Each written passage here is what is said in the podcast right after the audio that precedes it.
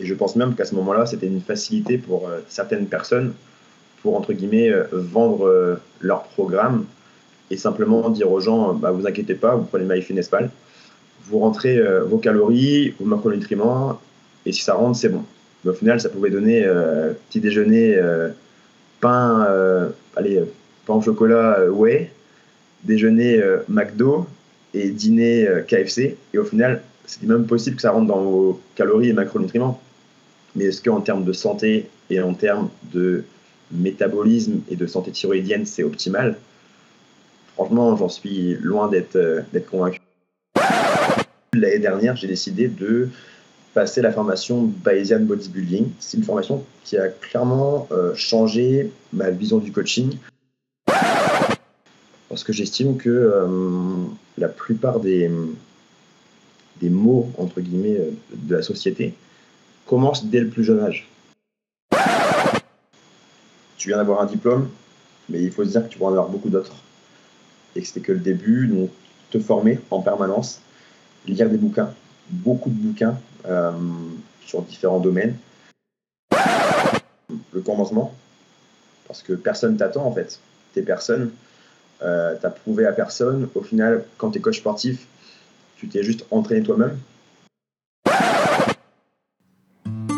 Bienvenue sur Nesco, le podcast où on parle nutrition, éducation, sport et santé, en compagnie d'un invité.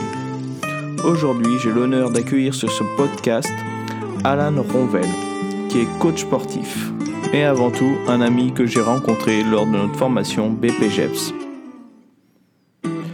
On peut retrouver Alan sur les réseaux sociaux Instagram, Facebook sous le nom de Alan Fit Coaching. Mais sans plus attendre, je vous laisse écouter cette interview. Aujourd'hui, en compagnie euh, d'Alan Ronvel. Alan, bonjour. Pourrais-tu te présenter pour les personnes qui ne te connaîtraient pas? Bonjour, moi c'est Alan, j'ai 22 ans et je suis coach sportif. Je vis dans le Finistère, à Guiclan, et euh, je rayonne dans le secteur euh, du pays de l'Andivisio. Que fais-tu euh, exactement? Pourrais-tu décrire ton activité? Bien sûr, bien sûr. Alors, je suis coach sportif depuis maintenant deux ans et demi. Alors, pour le coup, j'ai plusieurs particularités, parce qu'en fait, on va dire que j'ai plusieurs, plusieurs travails. Donc, je vais décrire tout à la suite. Alors, j'ai mon premier secteur d'activité, là où j'ai commencé à coacher, c'est directement le coaching en ligne. Donc, euh, pendant mon année de Euh, j'ai directement euh, compris que le secteur en ligne était un secteur en, devenir et qu'il fallait absolument, entre guillemets, que je puisse rentrer dedans et me faire connaître sur les réseaux sociaux. Donc, dès l'année de j'avais directement commencé à mettre des, des, publications sur Instagram, sur Facebook pour commencer à me faire connaître et pour pouvoir commencer, en fait, euh, une fois le diplôme obtenu, à coacher en ligne. Alors, le coaching en ligne, c'est quoi? Souvent, quand je parle du coaching en ligne, les gens pensent que je suis derrière ma caméra et que euh, je fais, entre guillemets, des, cours collectifs avec eux. Mais le coaching en ligne, ce n'est pas du tout ça. C'est tout simplement euh, le fait de programmer, que ce soit sur la partie sportive ou alimentaire, à l'avance, le programme de son athlète pour qu'il puisse progresser et ne rien laisser au hasard. Donc, euh, moi, j'enseigne sur des parties comme euh, le CrossFit. Je suis un grand fan de CrossFit. Mais je viens également de la musculation pure. Euh, au tout début, j'avais même des objectifs de compétition de bodybuilding. Ça m'est quand même assez vite passé, mais grâce à mes formations, notamment à Bayesian, on reviendra, je pense, tout à l'heure, ça me permet en fait de, coacher les gens avec l'appui scientifique des données euh, fiables et euh, des outils euh, formidables. Donc ça, c'est pour la partie en ligne. J'ai une deuxième partie, du coup, la partie du coaching en salle avec mon entreprise. Donc chaque mois, je paye un loyer à l'Orange Bleu en division pour coacher mes élèves d'entreprise dans la salle simplement. pour mes élèves d'entreprise, la plupart du temps, donc j'ai différents créneaux. Hein. ça peut être des, créneaux en groupe, des créneaux individuels j'ai pas mal de créneaux en groupe euh, où je les coach sous un format plus CrossFit, qui me permet en fait euh, d'avoir cet aspect euh, motivation, dépassement et entraînement euh, qu'on aime, qu'on aime dans le CrossFit, avec la variété, la progression, etc. Et le troisième point, c'est, on va dire, la partie qui va être en dehors de mon entreprise. J'ai également un mi-temps dans cette même Orange Bleu à l'Andivisio pour donner des cours de cross-training sur 18 heures par semaine. Donc ça me fait, ça me fait des bonnes semaines, ça me fait trois rentrées d'argent différentes et pour un entrepreneur, c'est quelque chose qui euh, n'est pas négligeable euh, sur le long terme. Donc voilà pour euh, ces quelques mots pour me décrire. Oui, c'est une très bonne stratégie de diversifier ses revenus.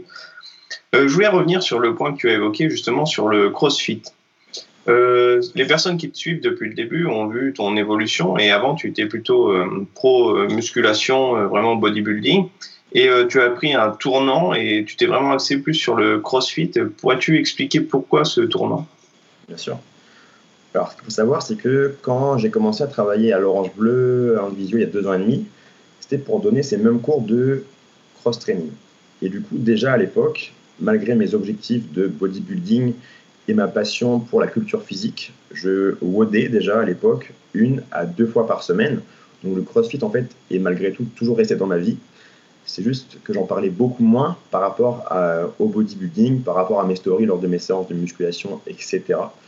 Euh, la musculation, c'est un sport qui m'a permis euh, de me développer physiquement, athlétiquement, qui m'a permis le dépassement, etc. De comprendre plein de choses par rapport euh, à mon corps, par rapport à mes aides, etc.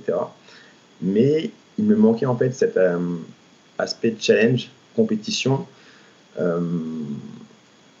Et malheureusement, lors des concours de bodybuilding, je ne retrouvais pas en fait l'aspect dépassement. C'était du coup, il fallait juger sur l'esthétisme. Et moi, ce que j'aimais le plus, c'était me dépasser à la salle de sport, vaincre, euh, ben, atteindre en permanence des records, en permanence, entre guillemets, hein, si, possible, c'est mieux. Mais... Et du coup, ben, dans le CrossFit, c'est carrément ce que j'ai trouvé. Euh, cet aspect variété, cet aspect développement, cet aspect complet, euh, dans le sens où travailler mon haltérophilie, ma gymnastique, mon athlétisme, etc. est vraiment euh, c'est challengeant en fait. Et ça remet en question plein de choses. Quand je suis quand, j'ai basculé vers le CrossFit au fur et à mesure, parce que j'ai eu beaucoup de mal par rapport à ça, dans le sens où euh, je ne voulais pas au début lâcher la musculation pour le CrossFit. Et j'ai fait l'erreur de faire la musculation et d'avoir un trop gros volume sur, sur mon CrossFit. Et à ce moment-là, je me suis même blessé au genou euh, l'année dernière par rapport à un excès de volume.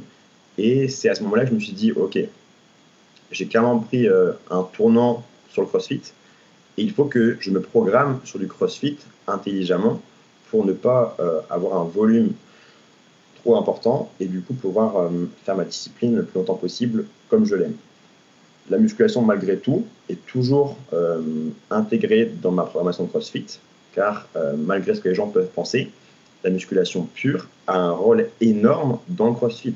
À haut niveau, quand on voit les gabarits des CrossFitters, même à bas niveau d'ailleurs, dans les compétitions amateurs, les CrossFitters ont de très bons gabarits, et ce n'est pas en faisant du rameur et de l'assaut bike que les mecs sont balèzes. Euh, ils font de la musculation pure, ils font des fentes, ils font du bench press, ils font des tractions strictes, pas seulement en, butterfly, hein, comme on peut, euh, peut, le penser à la plupart des, des, gens qui pensent que l'on triche en permanence. Non. D'ailleurs, dans le CrossFit, la base de la gymnastique, c'est le strict. Donc on n'a pas les mouvements en strict, on ne passe pas en mouvement kippé. Donc euh, voilà pour ça et par rapport à, ce tournant euh, sur le CrossFit. Et il y a un deuxième tournant aussi que tu as pris, et pour les personnes qui te suivent depuis le début aussi ont sans doute remarqué, c'est par rapport à ton alimentation. Euh, tu es plutôt adepte de la flexible diète, euh, mais vraiment assez flexible.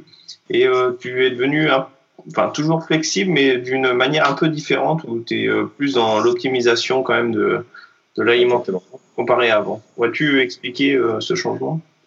Bien sûr. Alors en fait, quand j'ai commencé en fait à m'intéresser un peu à la nutrition et par rapport aux, bases et aux différentes données que j'avais, à l'époque, c'était la mode où justement, bah, on parlait beaucoup des macronutriments et où on s'arrêtait presque à ça en fait. Calories, macronutriments. et c'est vrai que je n'avais pas forcément les, connaissances nécessaires à ce moment-là et pas les formations euh, nécessaires qui euh, me permettaient en fait, en fait de bien euh, traduire ce que je pouvais lire.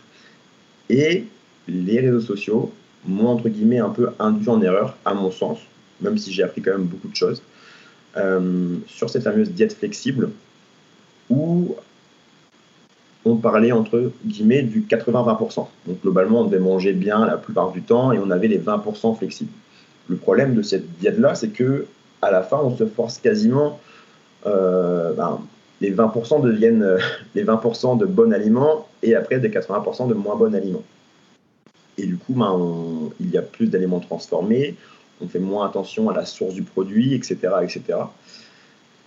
Et avec le temps, j'ai vite compris que pour euh, performer, pour être en bonne santé, ne pas me blesser et euh, être bien de manière générale, il fallait voir la nutrition de manière différente. Et c'est notamment en suivant des personnes comme Will, ou encore Vassilis, etc., que j'ai pu voir une autre manière de voir la nutrition, de prôner le local, le bio le plus possible, euh, d'éviter certains types d'aliments euh, qui sont riches notamment en antinutriments, euh, et vraiment de favoriser les circuits courts, etc. etc. Et c'est vraiment un, chemin pour lequel je ne suis pas prêt de, m'éloigner, car pour le coup, ça réussit à mes clients, ça me réussit également. Je me sens beaucoup mieux, beaucoup moins de problèmes de transit, beaucoup plus moins de blessures, plus épanoui, plus de progression. Et, euh, c'est un bien fou de, consommer des produits locaux et de saison. Je pense que tu es également euh, plus ou moins pour ce type d'alimentation et qu'on suit plus ou moins les mêmes personnes par rapport à ça. Euh. oui, je suis totalement d'accord. Et pour revenir à ça, je trouvais que la flexible diète était un peu ça sous-estimait trop les micronutriments et les oligo-éléments qui sont vraiment essentiels pour un bon fonctionnement. Et je pense même qu'à ce moment-là, c'était une facilité pour euh, certaines personnes pour, entre guillemets, euh, vendre euh, leur programme et simplement dire aux gens, bah, vous inquiétez pas, vous prenez MyFitnessPal, vous rentrez vos calories, vos macronutriments, et si ça rentre, c'est bon. Mais au final, ça pouvait donner petit déjeuner, pain, allez, pain au chocolat, ouais, déjeuner McDo et dîner KFC. Et au final, c'est même possible que ça rentre dans vos calories et macronutriments. Mais est-ce qu'en termes de santé et en termes de métabolisme et de santé thyroïdienne, c'est optimal? Franchement, j'en suis loin d'être euh, convaincu. ouais, c'est clair. Mais oui, ça, ça fait rêver forcément si on dit que tout va aller bien, que tu peux manger n'importe quoi. C'est tentant, hein. on a envie d'y aller. Hein. Il y a aussi un, point qui est souvent assez négligé par rapport à, cette mauvaise entre guillemets diète flexible, c'est le TEF, qui est l'effet thermique des aliments. Et en fin de compte, on va brûler beaucoup moins de calories en consommant des aliments transformés que en consommant des aliments qui sont un peu plus bruts euh, et qui ont un, TEF plus élevé. Et ça, au final, sur l'apport calorique total journalier, ça a une, belle incidence. Justement, bah, pour revenir euh, à propos des formations euh, qui t'ont éveillé au niveau personnel et professionnel, pourrais-tu nous en parler? Bien sûr. Alors, euh, donc pour ceux qui me suivent depuis du coup, euh, entre guillemets, le début, l'année dernière, j'ai décidé de passer la formation Bayesian Bodybuilding, donc, qui est dirigée par Antoine Fonbonne et Nevin en France. Et maintenant, il y a également Axel qui les a rejoints. Euh, c'est une formation qui a clairement changé ma vision du coaching et qui a posé des bases énormes sur tous les fondements que j'avais du sport, de la nutrition, du mode de vie, etc. Donc c'est une formation qui est vraiment euh, incroyable. Euh, ce qui est marrant, c'est que tous les, élèves euh, parlent un peu comme ça de la formation et on dirait qu'on nous paye à la vendre comme ça. Mais clairement, ça a duré 8 mois. Et sur 8 mois, chaque semaine, on avait un cours entre 30 et 150 pages sur différents chapitres. Ça peut être par exemple le cours sur les protéines, le cours sur le rythme circadien, le cours sur l'apport optimal euh, en calories, etc. Et c'est vraiment incroyable parce que c'est très bien monté. On, est, on a commencé par la partie nutrition, puis tranquillement on est parti vers la partie plus sportive. Et l'enchaînement des, des, chapitres était très cohérent. Des fois, on avait deux, trois chapitres par semaine. Et la page Facebook de la formation, en fin de compte, sous chaque chapitre, on pouvait échanger avec les élèves pour du coup aider ceux qui étaient en difficulté ou bien se faire aider par rapport à des questionnements pour justement ben, faire grandir le débat. Et les profs, justement, n'étaient pas, euh, entre guillemets, euh, on vous envoie les cours et vous débrouillez. Au contraire, ils répondaient à chaque question de chaque élève et ça permettait un, débat permanent, euh, permanent pardon. Et c'est vrai que chaque personne qui a fait la formation bayésienne en ressort en permanence grandi par rapport à l'appui de la science, car euh, bayésienne, c'est une formation qui euh, prend toujours la science en, euh, en appui. C'est une formation, comme on dit, évidence based, c'est moi pour l'accent anglais. Et du coup, c'est vrai que j'ai fait des rencontres formidables d'autres coachs passionnés, avec qui d'ailleurs je suis encore en contact. Donc c'est vraiment quelque chose de, sympa. On s'est également vu sur, euh, sur un meet-up à Paris pour des démos techniques, des, des échanges, des dialogues avec euh, les formateurs, les élèves de la promotion. Pour ma part, pour la partie 3, on était 150, je crois, ou un peu plus, même plus, je crois, à passer la formation. Donc c'est vraiment quelque chose qui est intéressant. J'ai eu des outils incroyables euh, avec Fondation notamment euh, un calculateur de, total énergétique. Donc c'est un tableau qui est vraiment bien monté. Euh, on, a, euh, on peut rentrer par exemple le poids de la personne, son, son body fat, son TEF, son activité. Et au final, le tableau nous sort, en fait, on pourrait le faire à la main, hein, mais ça simplifie plein de choses, en fait, pour avoir un, apport total en, en calories à la journée, en fin de compte. Donc c'est vraiment bien monté. J'ai également eu un calculateur de volume d'entraînement qui me sert beaucoup pour mes programmes, car euh, ce qu'il faut savoir, c'est qu'un débutant ne peut pas s'entraîner comme, comme Schwarzy, par exemple, parce qu'il ne peut pas tolérer autant de volume par semaine, même si bien sûr ça reste euh, inter-individuel. Grâce à ce calculateur, on a au moins une première base et une ligne de conduite pour savoir si l'élève peut tolérer plus ou moins de volume par rapport à son niveau, par rapport à son mode de vie, car une personne qui ne mange pas bien, qui ne dort pas bien qui est stressée pourra tolérer beaucoup moins de volume qu'une personne euh, qui aura ben, un bon sommeil, une bonne diète et euh, un stress qui est bien géré. Et également par rapport au déficit énergétique. Une personne qui est en déficit tolère souvent moins bien son volume qu'une personne qui est en, léger surplus. Donc euh, voilà pour tout ça. Par rapport à la formation, c'est vraiment enrichissant. Enrichissant, il y a plein de choses à savoir sur Bayesian et euh, ce qui est intéressant, c'est que de formation en formation, ils reprennent leurs data, ils les vérifient, ils reprennent de nouvelles études pour euh, toujours, entre guillemets, euh, faire du mieux possible pour la formation. Donc voilà pour, pour Bayésien. Et est-ce que vous profitez de ces mises à jour par rapport au contenu que vous avez eu ou... Alors malheureusement non. Malheureusement non. Par contre, on a des tarifs préférentiel pour participer aux autres promotions. Donc, par exemple, si j'avais voulu faire la partie 4 cette année, j'aurais pu la faire et payer beaucoup moins cher que euh, ce que j'avais payé, entre guillemets, euh, pour la partie 3. D'accord. Ouais, mais ça reste quand même euh, totalement intéressant. Quoi. Oui, bien sûr, carrément. carrément. Donc, c'est, tu ne peux que recommander cette formation de ce que j'ai compris. Et même si au final, moi, je faisais du crossfit déjà à ce moment-là, euh, la formation est également super enrichissante pour mes élèves de CrossFit par rapport ben, à la partie nutrition, par rapport à la partie sur le mode de vie et même l'entraînement. Car comme je l'ai dit, euh, l'entraînement en, ben, dans le bodybuilding peut très bien se faire sur du CrossFit et doit se faire selon les programmations et selon les, mois sur du CrossFit pour permettre à l'athlète d'être plus renforcé et euh, de pouvoir soulever plus lourd. Je ne connais personne encore qui un clean à 150 et qu'il n'a pas de cuisse. Malheureusement, ça ne, ça, ne marche pas. Et du coup, pour en revenir aux formations, euh, j'ai également passé d'autres formations, entre guillemets, euh, durant, euh, durant cette année. Pas vraiment des formations, plutôt des, des lectures. ça fait plus de trois ans maintenant que je lis le livre de Didier Reis. D'ailleurs, je crois qu'il est sur mon bureau encore. C'est la Bible de la préparation physique donc de Didier Reis et de Pascal Prévost.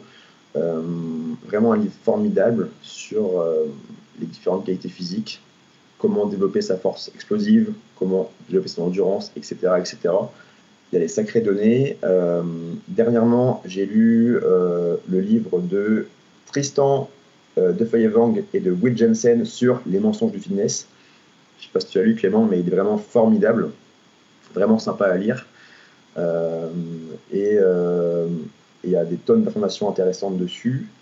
J'ai également lu les différents numéros de la NMR, donc de la Nerdy Muscle Review. C'est de la vulgarisation scientifique en fait par différentes personnes, notamment Will, notamment Hughes, notamment Vassilis, qui commence maintenant à être euh, un peu connu sur Instagram, et Rémi Masson et euh, le dernier, j'oublie son prénom.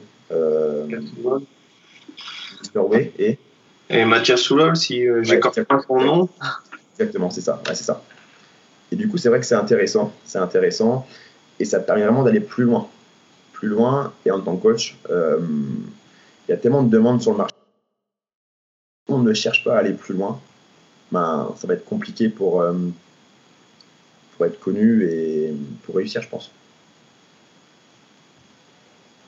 Et euh, les livres, ben, maintenant qu'on y est, euh, aurais-tu des recommandations particulières à faire en, plus de ceux que tu as déjà lus ou, Alors, du coup, je pense que pour tout coach sportif, lire le livre de Didier Reis, la Bible de la préparation physique, c'est vraiment quelque chose qui est important que ce soit pour, euh, même si la personne, par exemple, n'a fait que du bodybuilding, eh bien, s'informer sur euh, le travail aérobie, sur euh, le travail de force explosive, etc., ne lui fera pas de mal du tout. Et c'est un livre qui est vraiment complet. dernièrement, j'ai vraiment, vraiment, vraiment aimé Les mensonges du fitness. Et un livre que j'avais également aimé, je ne l'ai plus en tête, c'est un livre sur les, sur les ados.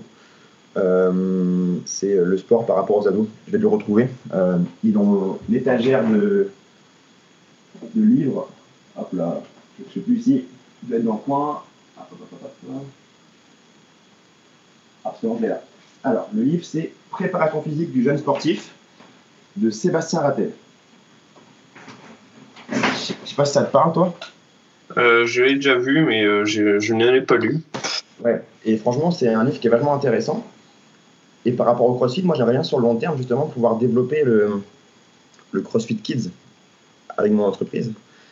Parce que j'estime que euh, la plupart des, des mots, entre guillemets, euh, de la société commencent dès le plus jeune âge. Donc si l'on règle le souci dès le plus jeune âge, automatiquement, euh, ce sera beaucoup plus simple que de récupérer des gens sédentaires et déjà blessés lors des coachings. Et oui, ça vient surtout un peu contrebalancer euh, l'idée que euh, la musculation ou euh, les sports de force ne sont pas adaptés aux enfants. Exactement. On se des murs. La musculation et également la course favorisent la densité minérale osseuse. Et du coup, ben, au lieu justement de diminuer entre guillemets la croissance, eh bien, on la favorise et on la consolide. Donc n'ayez pas peur de ces sports-là lorsque c'est bien enseigné. Ouais, les enfants, c'est toute une histoire quand même. Parce que l'alimentation aussi, souvent, euh, qui est donnée, n'est pas forcément non plus adaptée aux enfants. ça, c'est un combat permanent. Moi, je trouve ça euh, malhonnête de dire euh, qu'une personne adulte puisse dire à un enfant Vas-y, mange ça, t'es qu'un enfant, tu peux le faire. Mais ça reste quand même du poison pour la plupart des aliments, par exemple. Donc, et puis, quand on parle de poison, quand c'est très nocif et très dangereux sur le court terme, on le mange pas mais quand c'est nocif sur le long terme, on le mange quand même. Donc c'est pas, euh, pas très cohérent pour moi. Et puis, euh, plus l'enfant prendra des habitudes de vie rapidement, des bonnes habitudes de vie rapidement, plus quand il sera vieux et ben, quand il grandira, plus ce sera facile pour lui d'adopter un mode de vie sain euh, avec une bonne activité physique et un mode de vie ben, globalement bon pour lui. Et malheureusement, ben, tout ce qu'on fait actuellement pour nos enfants, c'est le contraire. Oui, oui, je suis d'accord. Il faut un peu se battre euh, à ce niveau-là. En fait, c'est la norme de manger des aliments industriels, de manger des, des, céréales euh, le matin industriel. C'est la norme de, euh, de, entre guillemets, aller au fast-food. et malheureusement, les normes n'amènent pas forcément une meilleure santé. Ouais, j'ai un peu ce discours aussi avec les grands-parents. Parce que les grands-parents ont souvent tendance à un peu à donner des petits gâteaux, des choses comme ça. Parce qu'ils ont eu un peu ça des fois dans leur enfance, mais souvent je rappelle que c'est euh, plus des gâteaux qui étaient faits maison, alors que là c'est des trucs industriels qui sont carrément euh, déconseillables. Et pour rappel, euh, un petit rappel sur justement les aliments transformés, l'industrie est très ingénieuse et très informée par rapport à ça. Et en fait, ils vont créer le fameux Bliss Plant, Bliss qui est un, doux mélange de, sucre, de sel euh, et, de graisse. Et en fait, c'est ce mélange, entre guillemets, qui, euh, rend accro à la nourriture transformée. Et pas seulement le, fameux sucre, comme on peut l'entendre euh, bien souvent, on n'est pas accro au sucre en soi. Le, sucre, notamment le glucose, c'est le carburant préférentiel de vos cellules. Donc n'ayez pas peur des aliments sucrés comme les fruits, etc. Mais plutôt éviter tout ce qui est transformé via l'industrie. Et euh, ce qui est intéressant, c'est qu'on peut aussi s'inspirer justement de cette méthode pour euh, l'alimentation pour les personnes des fois qui ont peut-être un peu du mal à manger ou qui devraient être en surplus calorique. c'est ce que je conseille de rajouter du sel, de la matière grasse et du sucre et on peut manger, manger comme ça. C'est de l'ajout euh, brut et du coup ça va, ça va tout changer par rapport justement ben, aux graisses utilisées, par rapport justement au favoriser le gras saturé pour limiter les dégradations dues à la chaleur, etc. Euh, après, on va pas en parler aujourd'hui, mais si on commence à parler des graisses, on a un podcast de 3h30, on est foutu. Euh, mais voilà, en tout cas, Clément et moi, on est plutôt euh, d'avis à, conseiller le, le gras saturé de bonne qualité et éviter au maximum tout ce qui va être oméga 3, oméga 6 et acides gras polyinsaturés de manière générale, même si l'oméga 9 peut être intéressant. Euh, par rapport à tout ce qui va être huile d'olive, entre autres, pour, euh, pour ses bienfaits. Mais voilà, euh, on n'en parlera pas aujourd'hui. Ça va être très très. On pourra en faire un autre podcast qui est intéressé et si tu es intéressé également. Carrément, même si je pense que pour le coup, en partie nutrition pure, je pense que j'ai plus t'écouter que tu vas m'écouter. Ouais, et en partie entraînement, je pense que je ferai l'inverse. Apprendre de toi, je pense aussi. c'est cool. Au, moins, on se complète bien. Oui, oui, exactement. Donc, euh, s'il y a des intéressés, n'hésitez pas à nous faire euh, part de vos commentaires euh, si ça, vous a le podcast. donc, je voulais aussi parler de tes plus grandes épreuves que tu as, enfin, de tes plus grandes difficultés que tu as vécues en tant que coach sportif depuis tes débuts jusqu'à maintenant? Yes, très bonne question. le commencement, parce que personne t'attend en fait tes personnes. Euh, tu as prouvé à personne. Au final, quand tu es coach sportif, tu t'es juste entraîné toi-même. Donc, euh, c'est vrai qu'on est notre première vitrine. Moi, j'ai eu la chance, euh, pendant mon année de BPGEPS, de commencer à faire de la communication sur mon entreprise qui allait arriver et ne pas commencer à faire ma communication quand j'ai eu le diplôme. Donc, six mois avant d'avoir le diplôme, même si j'étais encore pas forcément sûr de l'avoir, j'ai décidé de créer mes réseaux sociaux professionnels, que ce soit Facebook ou Instagram, pour y balancer mes entraînements, des sujets, des stories, etc. Euh, ça n'avait pas forcément plu à tout le monde à ce moment-là. Ils avaient sûrement pris ça pour euh, un, acte de vantardise, entre guillemets, alors que pas du tout. Euh, j'étais déjà à l'époque un prévoyant par rapport à mon avenir et je voulais absolument avoir un travail, avoir un, un revenu quand j'allais me retrouver, entre guillemets, dans, dans le monde du travail. Et au final, ça a marché parce que au bout d'un mois et demi, j'avais deux clients en ligne. Donc pour les personnes qui se lancent en ligne, un mois et demi, c'est top déjà. Parce que euh, quand personne ne te connaît, euh, j'avais 300 adhérents abonnés sur, sur Instagram, c'était compliqué. Et pourtant, je bossais dur dessus. Mais au final, j'avais deux clients. Et au final, ben, après, c'est le bouche à oreille. Tu as deux clients, quand tu les prends bien en charge, ils vont parler à leurs proches, on peut commencer à faire un peu d'avant-après, etc. Euh, et, après, on se grandit. Euh, comme je travaillais en salle également, les gens me voyaient m'entraîner chaque jour. Donc, je pouvais échanger avec eux. J'ai également euh, développé des affaires avec ces gens-là. Parce qu'automatiquement, ben, on peut voir le coaching par rapport à ça, etc. Mais au début, c'est vrai que le, commencement était très compliqué. Après, sinon, en, termes d'échecs, comme tout à l'heure, on pouvait en parler hors, enregistrement, euh, pour l'instant, je n'ai pas eu beaucoup. Et en tout cas, ceux que j'ai eus m'ont toujours permis de me remettre en question pour, par exemple, Instagram, il y a, il me semble, un an, j'ai pris mon, feed et je me suis dit, euh, alors, c'est pas bien et ça te permettra pas de grandir plus. Et à ce moment-là, j'avais peut-être 600 abonnés sur Instagram. J'ai supprimé tout mon feed.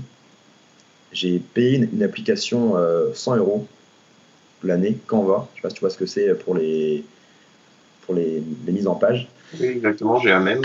Ouais. Comme tout le monde, j'ai l'impression. Ouais, c'est clair. Et en fait, si tu veux, euh, j'ai essayé de revoir mon visuel et euh, d'avoir une nouvelle approche commerciale, en fait. Et je pense que c'était ça mon, mon, plus gros défaut. Et depuis que j'ai fait ça, j'ai pris 400, euh, 500 abonnés. Je suis quasiment à 1100. C'est pas énorme pour la plupart, mais moi, 1100 abonnés, ça me permet de vivre, en fait. Ça paraît tout bête.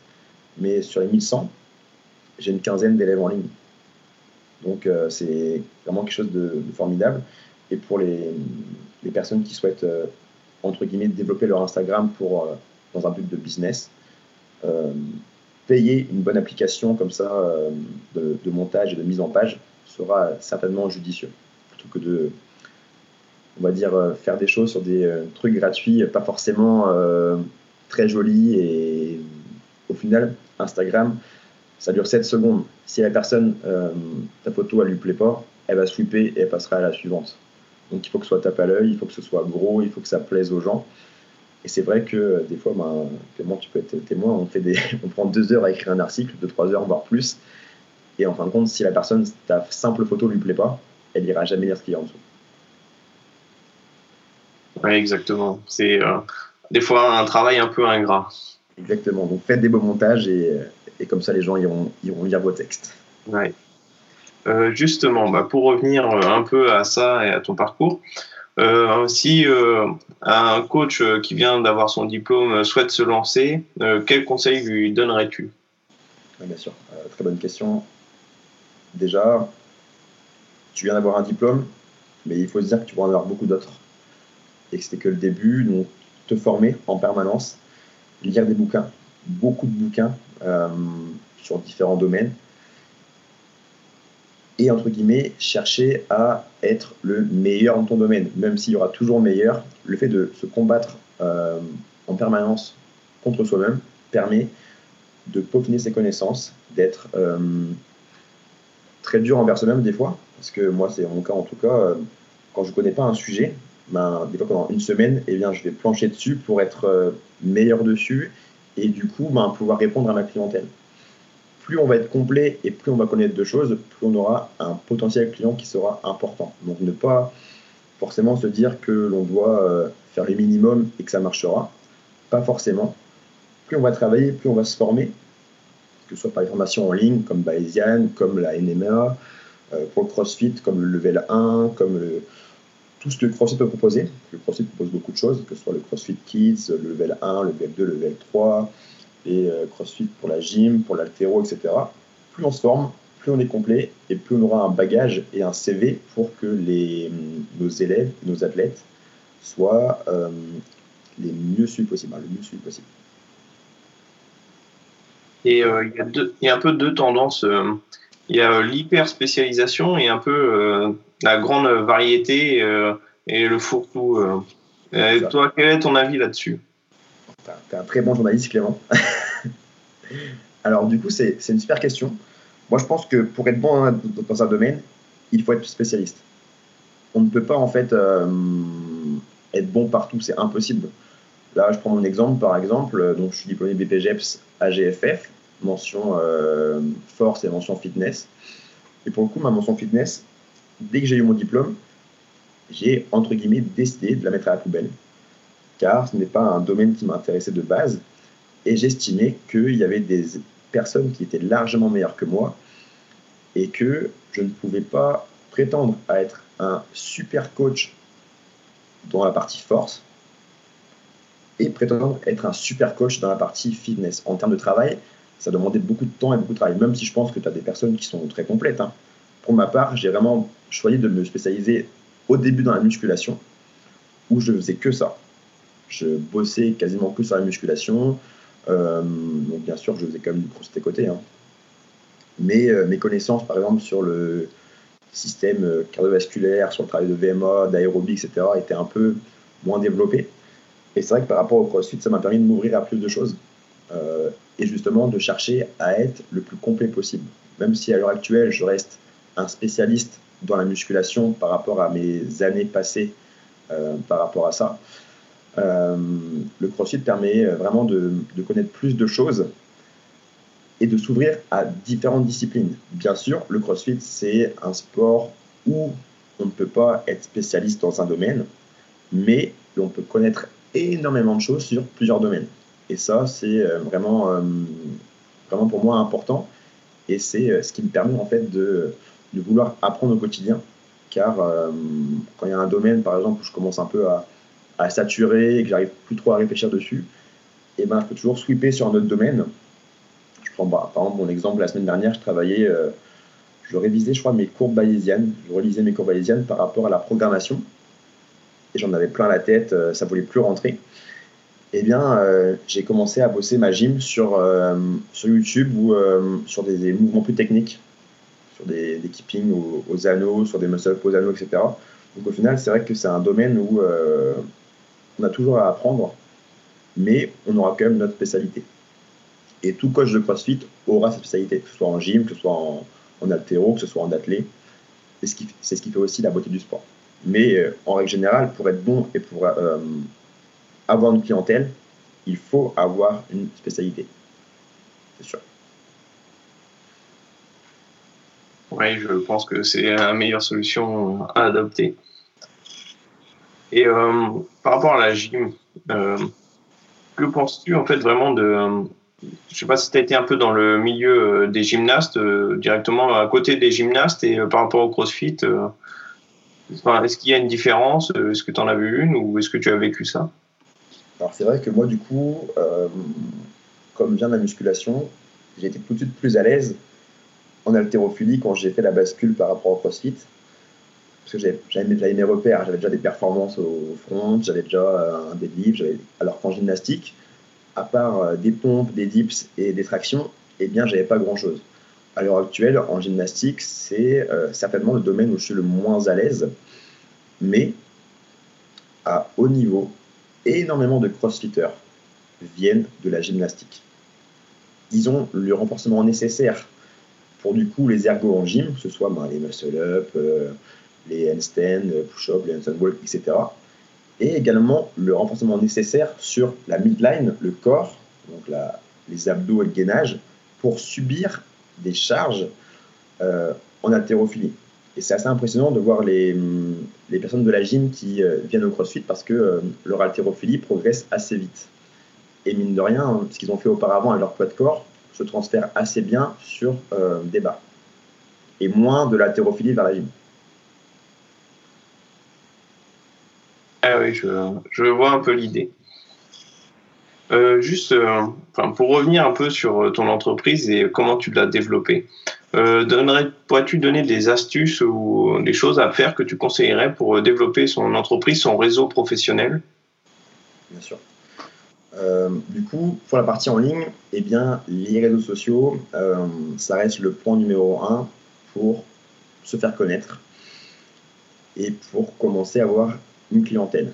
Alors, le bouche à oreille en salle également, et moi, j'ai eu la chance d'intégrer un groupe, le, BNI, à, dans mon village, en fait, dans ma ville. Donc, le, BNI, c'est quoi? C'est un, un, fonctionnement américain. Donc, on vient se réunir avec les différents chefs d'entreprise de la ville. Donc, pour faire simple, il n'y a qu'un coach, il n'y a qu'un expert comptable, il n'y a qu'un un vendeur de chaussures, etc. Pour qu'il n'y ait pas de concurrence. On se réunit chaque mercredi matin pour tout simplement se voir en réunion et échanger du business. Donc, par exemple, si l'expert comptable entend parler que son employé souhaite du coaching, eh bien, elle me mettra en relation directement avec la personne. Et le fait qu'on soit mis en relation, ça force plus les gens à nous faire confiance, car si la personne sait qu'on existe, mais que nous, on ne la contacte pas, bien souvent, même si elle a envie, elle n'appelle pas. Et le fait que ce soit nous qui faisons la démarche commerciale de l'appeler et de dire OK, euh, comment je peux t'aider? Bah, Si tu veux, on peut se voir. Et bien automatiquement, ça change tout en fait. Ça change tout. La personne vient et le business peut se créer. Et du coup, par rapport à ce groupement de patrons, qui est le BNI, eh bien, j'ai quasiment doublé mon chiffre d'affaires et mes coachings en salle se sont complètement développés. Donc, très longtemps, j'ai quasiment bossé que en ligne. Et là, à l'heure actuelle, j'ai entre 5 et 7 créneaux en salle par semaine de fixe, que ce soit pour des créneaux individuels, des créneaux en double ou encore des créneaux en small group training, où du coup, ben, je vais travailler euh, entre 5 et 8-10 personnes sur des cours de CrossFit traditionnels. Et du coup, ben, ça marche bien. Pourquoi? Parce que les personnes se retrouvent avec leurs amis, leur famille, et cherchent à se dépasser et à passer un bon moment en fait les uns avec les autres. Donc c'est souvent euh, très enrichissant également pour moi et, euh, et pour eux. On arrive bientôt à la fin de l'interview. Euh, il y en aura certainement une autre, enfin plus de discussions axées prochainement dans un futur proche, si tu es toujours intéressé. Si tu es intéressé.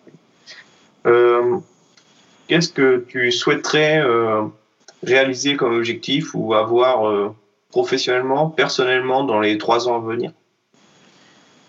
Alors, personnellement, euh, on va dire que ça reste pareil, comme ma vie pro et ma vie personnelle, entre guillemets, euh, se ressemblent énormément.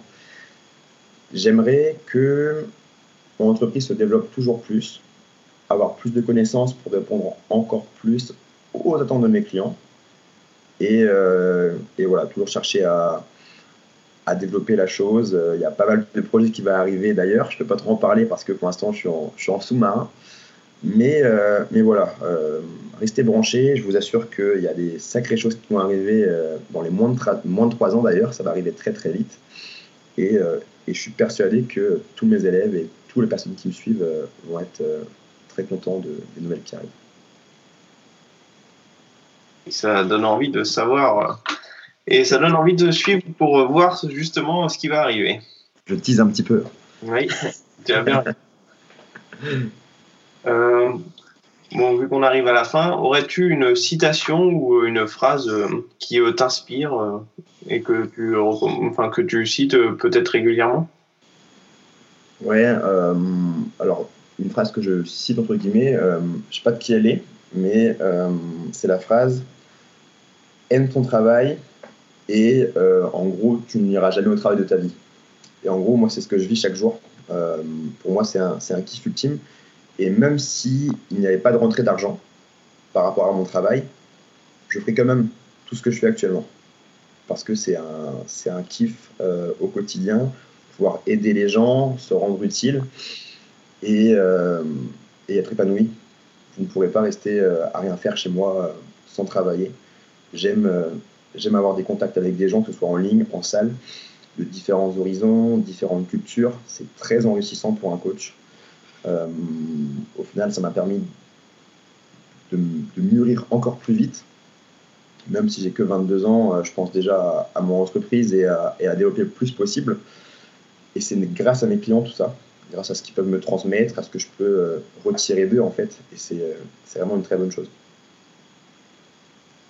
Après, là, quelques questions un peu plus personnelles euh, qui peuvent intéresser d'autres personnes.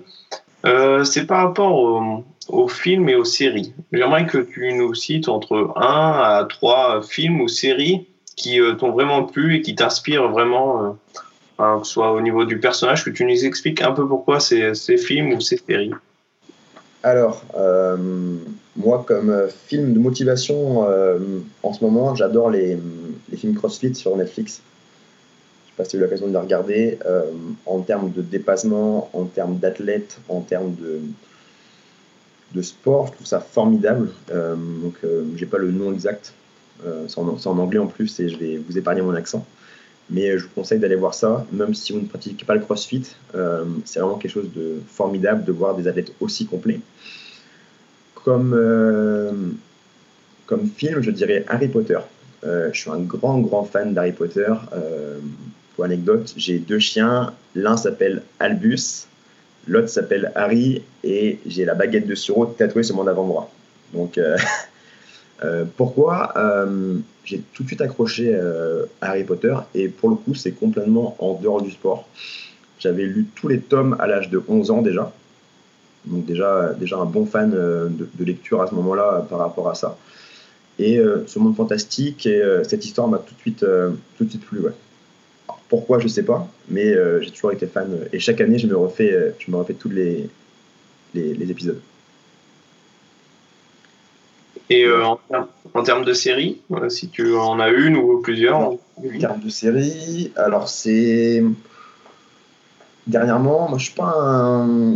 Je suis le genre de mec qui regarde un peu des séries, euh, on va dire, de, de filles. Donc là, dernièrement, avec ma femme, j'ai pu regarder Gossip Girl par exemple ou Brooklyn Nine-Nine. Donc c'est pour plutôt passer un bon moment avec ma, avec ma compagne et, et se retrouver tous les deux. Mais sinon, ouais, il n'y a pas de pas de série particulière, euh, entre guillemets, ce qui sort. Ok, bah, très bien. Eh bien, euh, Alan, je te remercie euh, pour ce, moment que tu nous as partagé et pour cette interview. Et on va te suivre et on va te recommander et on va voir tes nouvelles aventures qui s'annoncent un peu intéressantes, j'imagine. C'est clair, c'est clair. Et donc, pour une prochaine interview, un prochain podcast alors? Carrément, quand tu veux. Ouais, bah, les auditeurs aussi, s'ils sont intéressés, bien sûr. On va parler entraînement, nutrition plus en détail et aborder des sujets euh, qui sont intéressants ou d'actualité. Tenais une dernière fois à remercier Alan pour cette superbe interview qu'il nous a accordée. Vous pouvez retrouver Alan sous les réseaux sociaux sous le nom d'Alan Fit Coaching. Pour ma part, vous pouvez me retrouver sous le nom de Clément underscore Noblet. N'hésitez pas à nous envoyer des messages suite à ce podcast. Pensez à laisser une note et un commentaire sur Apple Podcast, de préférence 5 étoiles, pour m'encourager à continuer sur cette voie.